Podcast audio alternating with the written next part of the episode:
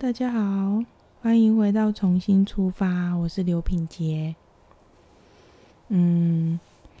这个礼拜啊，我想要跟大家聊一下，就是动物沟通这件事情，因为我陆续做了蛮多的个案，然后也收集了一些问题，嗯，然后我想要用这一集的时间来跟大家就是讨论一下，嗯。一些包含一些我觉得需要去澄清或者是备注的事项。其实公务沟通，我觉得有一些事主可能应该是大部分的人，因为没有没有接触过，或者是呃刚开始想要了解，会有一些过多的期待。比如说，我想要透过这次沟通，然后我想要让我的动物。不要再乱叫，或者是嗯，不要在家里飞来飞去，或者是不要去吃垃圾袋，嗯，不要做一些事情。我想要表达的是，动物沟通并不能去规范或者是改变动物的行为，当然可以透过沟通的方式去呃了解他们的需求是什么。还有一个很重要的就是动物沟通。不能够取代医疗。呃，我们有一种方式是能够将我的意识放到动物的我邀请来的动物的身体里面，然后可以去扫描它的全身，它的哪一个部位有没有什么特别的感受，这是可以的。但是它并不能完全取代动物生病，然后可以透过沟通改善，这是不行的。他如果生病，就是要去看医生，这是人类也应该要做的事情。就像是我手痛，我不可能，嗯，因为去看了心理医生之后就就变好了吧？就是你你生理上的病痛，还是需要透过医疗去嗯改善。然后呢，嗯，再就是，如果你是真的对于你的动物有一些它的行为，你觉得很困扰。嗯，比如说他会看到别人的狗狗，然后他会很兴奋，然后他会做一些可能会有点类似攻击的举动，或者是他会一直吠，这些事情是，嗯，可以去咨询叫做动物行为动物行为训练师，他们会做这一块。动物沟通有一点类似，像是一个翻译的角色。嗯，比如说我今天有认识一个法国人，但我不会讲法文。我想要了解他的心里到底在想什么，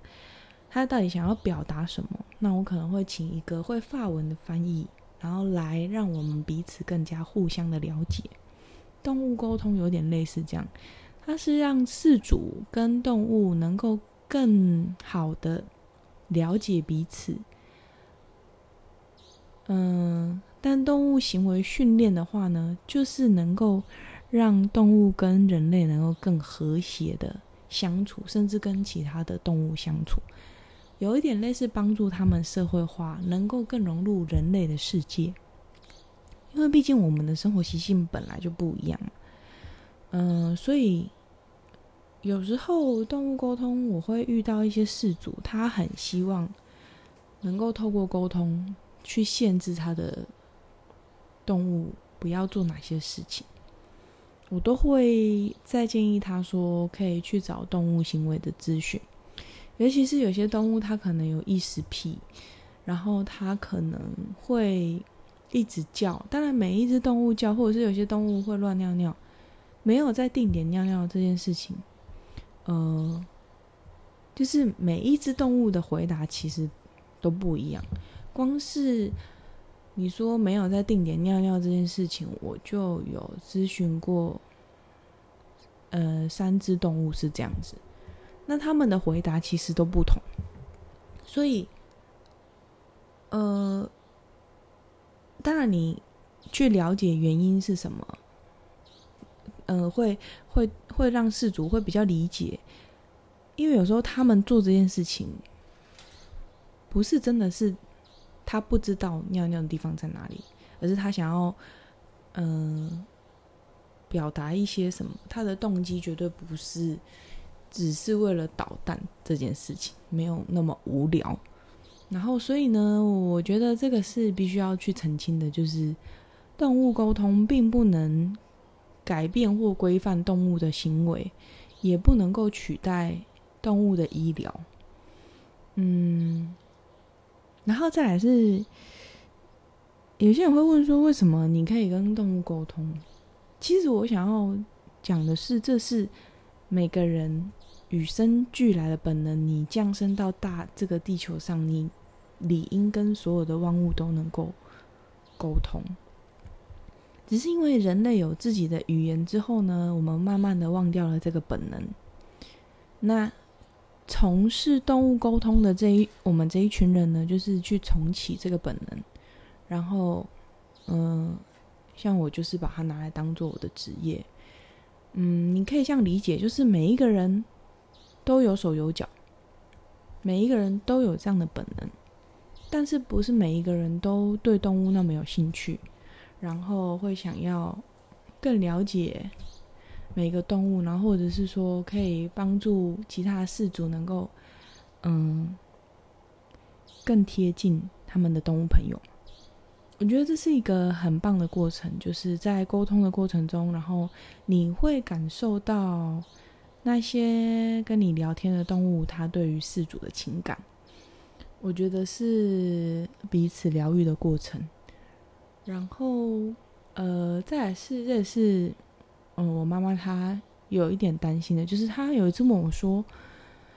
你做这个动物沟通会不会呃伤到你自己的元气啊什么之类？就是有点像是以前有些人说，哎，有一些道士或者是有一些算命的，然后他们可能晚年过得不好，是因为他们泄露太多天机什么之类的，叭叭叭。我想要表达的是，其实这是每个人与生俱来。就是都有的，所以并不会因为你做了沟通之后，你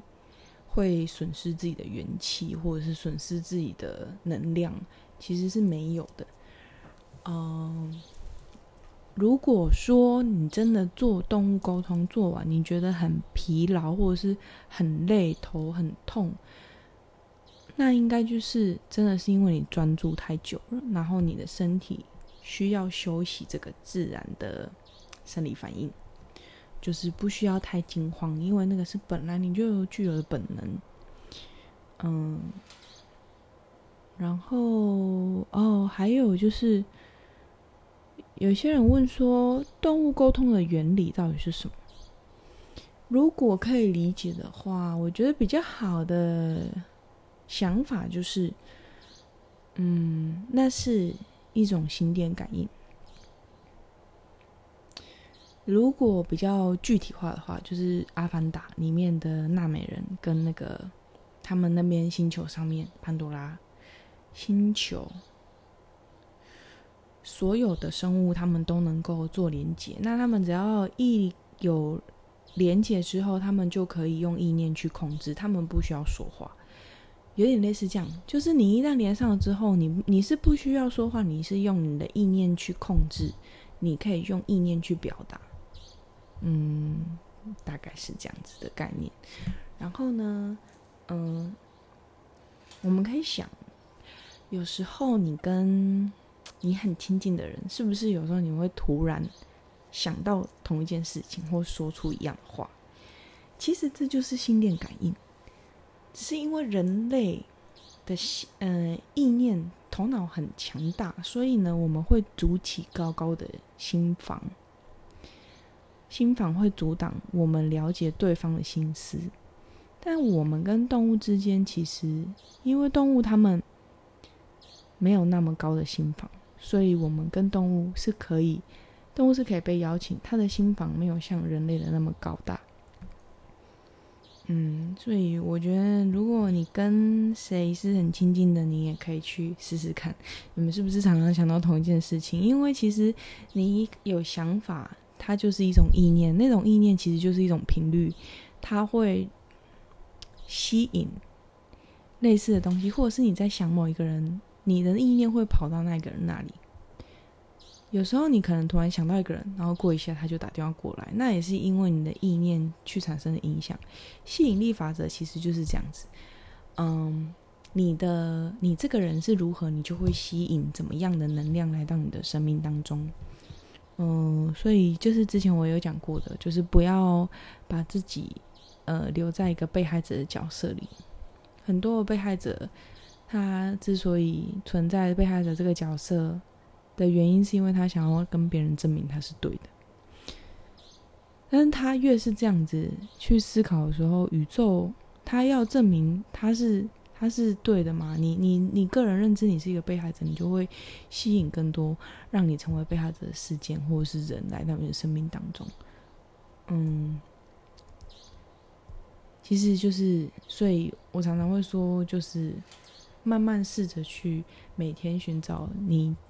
你觉得感谢的事情，你去寻找对的证明。你越是寻找，你越是去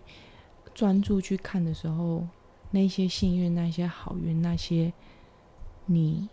会让你快乐的东西，会让你感谢的东西，越吸引，它会越充满你的生命。嗯，在动物沟通的过程中，其实。呃，我觉得大部分的事主啊，都是很愿意去聆听自己的动物朋友的心声，所以才会想要找动物沟通。其实我自己之前也是这样子。然后我很喜欢动物沟通的原因是，每次跟他们沟通完，我都会觉得有一段时间的蜜月期。就是你会了解到他对你的爱，然后，嗯，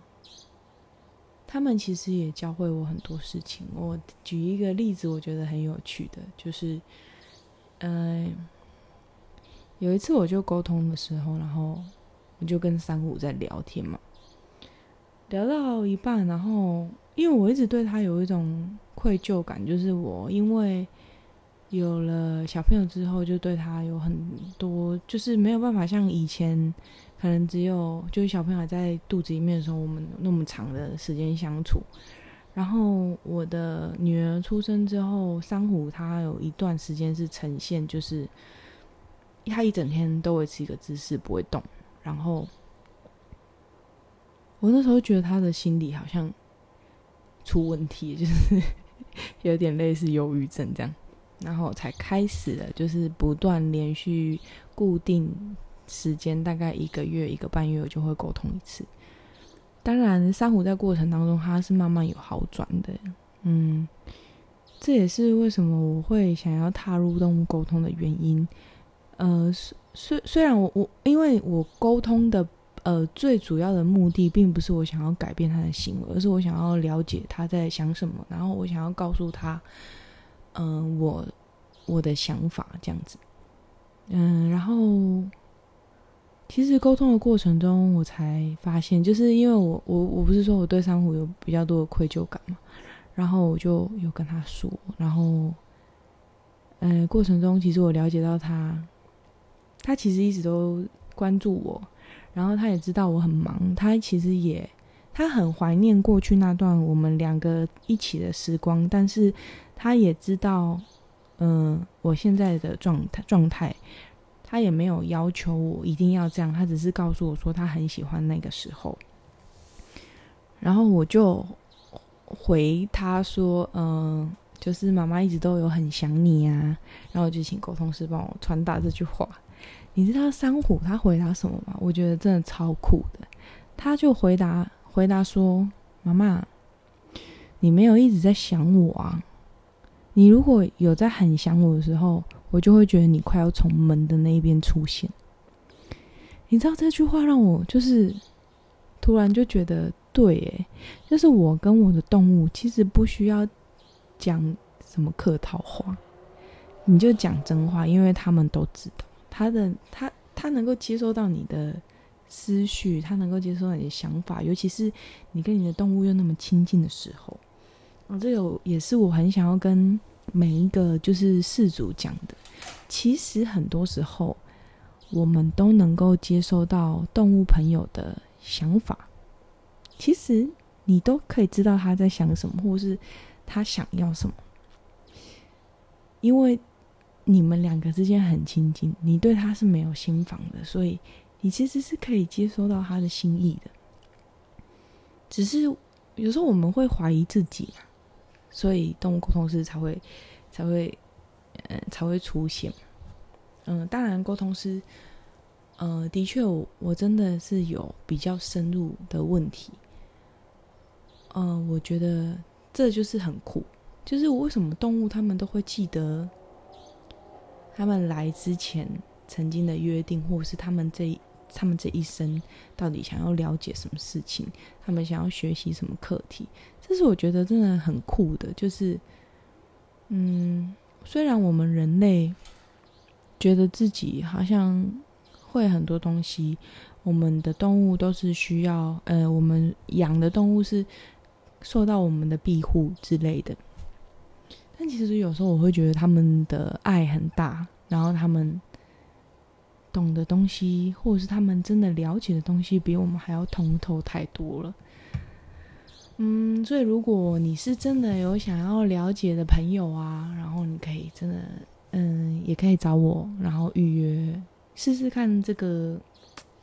这个沟通的过程，你是不是也是能够被疗愈的？嗯，然后哦，我我应该是昨天对昨天晚上那个经验，我觉得不太好，所以这个也是我觉得就是也是一种也是一种。反正我知道我现在状态就是我不接很急的沟通的个案。那那天晚上大概十一点，我刚到家，然后嗯，我女儿在台南嘛，所以我就晚上不用带她睡觉。然后那个事主就联络我，然后他他说他很急，他想要马上沟通。我本来是跟他说隔天的一点，因为假日的时候我是没有排沟通的。后来我就觉得，好，那既然你那么迫切，那我们就就是你迫切到你觉得加加钱你都觉得无所谓，那好吧，那我们就来沟通。当然，沟通前我该做的一些事前的准备我都有做足了，但在沟通的过程当中，可能。嗯，我我觉得就是我今天做这个 p o c a s t 最主要的原因，就是因为我觉得事主他太想要透过沟通这件事情去改变动物的行为。嗯，但因为在过过在沟通的过程中嘛，就是正在，所以我没有办法去呃制止他，或者是告诉他这件事情。所以这个就是之后的紧急的沟通个案啊，我觉得我会比较谨慎的去处理。嗯，但就是那是一个，就是我沟通到目前过程当中唯一一次让我觉得，嗯，感受不是很好。然后我一直不断的跟那个动物做确认，就是哎，我们再重新连线一次，再重新连线一次，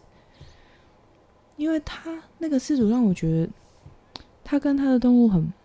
他跟他跟我连到的那只动物好像不是同同一个，就是他认知的、他认识的那个孩子，好像不是我我我接收到的这个孩子，这会让我觉得有点有点难过，就是嗯，他好像不相信他的他的动物是那么爱他的，然后。他也觉得他有些东，他的行为是故意的。嗯，就是这这一点让我比较伤心，然后也有一点有点稍微影响到我。我觉得也不是稍微，也是影响影响到我蛮多的。然后我有传讯息给我的老师，就是稍微提到这件事。他是说他也不不太接紧急的沟通，然后。不过，我觉得他提醒我一点，这个也是也是我我觉得很棒的。我的确因此收获很多，就是，嗯，我在每一次的沟通的过程中啊，就是可以呃，至少一次一个，然后可以让真正想要了解动物的饲主能够更多的体会到，嗯，他的动物朋友是多么的爱他，或者是多么的可爱，多么的疗愈。我觉得的确是啦，因为其实事主啊，他对于沟通时信不信任这件事情，也会影响到整个沟通的品质。嗯，在沟通连上线的时候，我都会问动物几个验证的问题。呃，我通常是会问说，你最喜欢的玩具是什么？然后再来是你吃饭的东西。你吃饭的碗是什么材质？然后你是吃什么东西？这样子，嗯，有一些动物就是真的很明确，当然也有可能是那一只动物本身它是很 open 的，它对于陌生人跟它说话，它是比较不胆怯的。嗯，当然，对啊，我就遇到四呃四五个，他们对于玩具给我的印象就非常的明确，比如说就是真的看到一个红萝卜。然后橘红色的，我那时候还想说，真的假的？真的是红萝卜吗？但是反正因为动物传给我，我就跟事主讲了嘛。诶，的确就真的是。然后也有老鼠，小小的老鼠玩具，然后他在就是用手在地上这样子扑扑抓那个小玩具的画面，或者是就是逗猫棒啊，那个逗猫棒细细长长的，然后它的那个姿势。就是很准确。我发现我对于动物的玩具接收这块是比较准确度比较高的。嗯，所以哦，但是当事主如果他对于你是嗯比较偏向质疑的时候，也会影响到你接收的品质，因为所有的意念都是会。它都是一种频率嘛，那个频率是会影响的，然后也会影响到我们沟通的时候的嗯好坏。嗯，讲很多，然后就是想要跟大家聊一下，因为动物沟通，其实我身边的朋友还真的没有，嗯，是做动物沟通的。然后我觉得这是我真的很喜欢的事情。当然，在沟通的过程中。嗯，都是很愉快的。对于每一只动物，然后它传达给我的它的个性，真的都很分明，就是没有一样的。其实这也很好理解，就是人都是人类，但是每个人的个性脾性都不一样。嗯，很有趣。然后我也很希望，就是嗯，每一位事主啊，在沟通完之后，都跟可以跟。他的动物朋友更好的相处在一起。嗯，当然很欢迎大家，就是有问题啊，都可以私讯我。你真的很想要尝试，也可以私讯我。嗯，然后哦，跟大家讲一个很很开心的事情，就是四月六号在品科大有一个大医师的讲座，他是在讲猫咪行为，就是我想要去听看看，然后。增加自己对于动物的更多的了解，嗯，很期待。嗯，然后呢？哦，对，动物沟通我就是已经正式开业了。然后现在是一个小时的时间是一千块，那一个小时的话，呃，大概两只动物是上限，然后或者是一只的话，就是我觉得最基本很。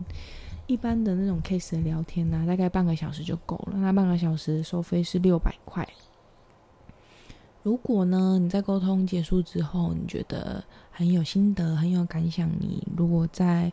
公开的社群 take 我，然后公开分享的话呢，就是再下一次的沟通就可以折抵一百块这样子。目前，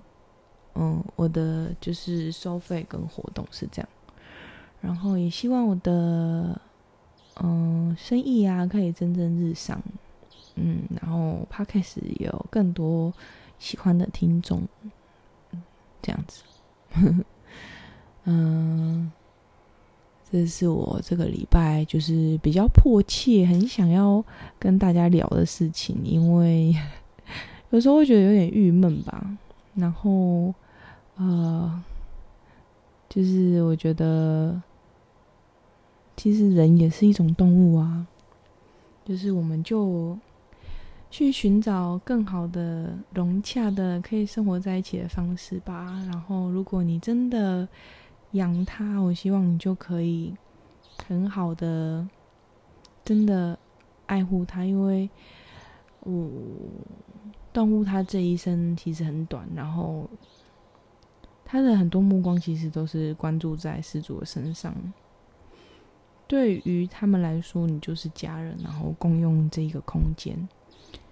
嗯，很多动物是很希望可以在事主不在的时候好好守护这个家，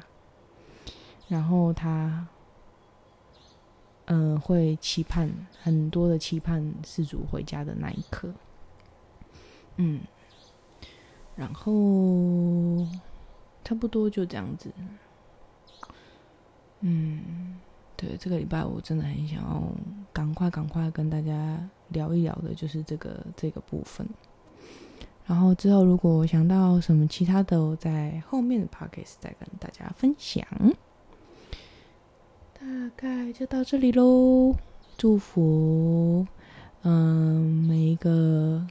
有动物的家庭呢，都能够因为他们得到更多的疗愈，然后。可以更平和的生活在一起，快乐美满的